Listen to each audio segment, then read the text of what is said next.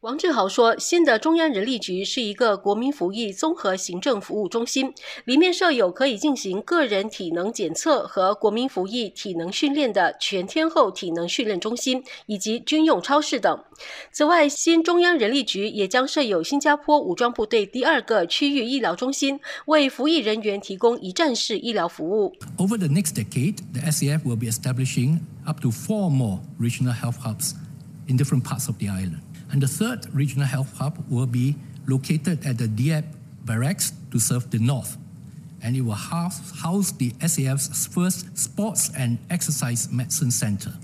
王志豪说，武装部队将在未来十年在全岛设立另外四个区域医疗中心，预计在二零二七年投入运作的第三个区域医疗中心将设在北部的迪耶普军营，设有武装部队首个体育与运动医学中心。在提升服役人员的技能和知识方面，王志豪表示，国防部将同新加坡理工学院及共和理工学院合作，推出理工学院网络防卫攻读计划和新加坡武装部队理。工学院综合课程赞助奖，王志豪表示，当局也不断提升服役人员的体验和提高行政效率，其中包括 One NS 一站式平台将在今年取代 NS Portal 网站，国民服役人员可通过手机应用程序和网站完成服役期间所需的项目，比如申请出国准证、预约体能检测等。城市频道记者报道。